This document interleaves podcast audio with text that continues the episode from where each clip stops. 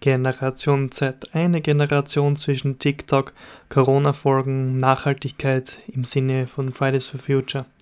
In den letzten Jahren ist ja extrem viel passiert. Die extreme Digitalisierung, vor allem der letzten Jahre, im Speziellen mit dem Jahr 2020. Die Jahre davor waren ja Nachhaltigkeitsthemen sehr stark im Fokus.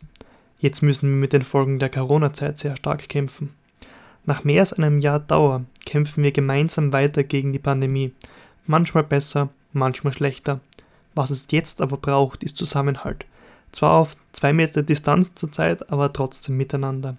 Wir als Generation Z sind der Motor, laut dem Standard Online, für die Gesellschaft, die es nach dieser Zeit braucht. Sie ist das Licht am Ende des Tunnels, ein helleres Licht, als manch ein mächtiger Politiker behauptet.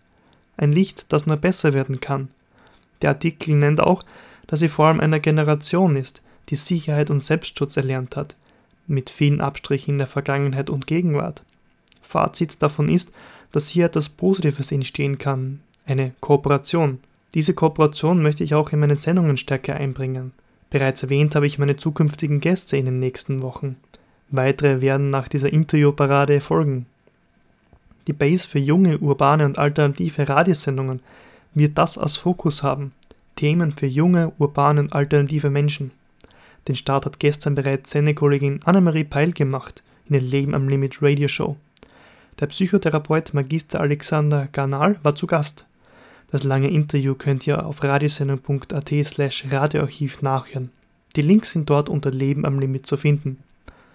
Werden wir gemeinsam zu einer neuen Bewegung für die Zukunft.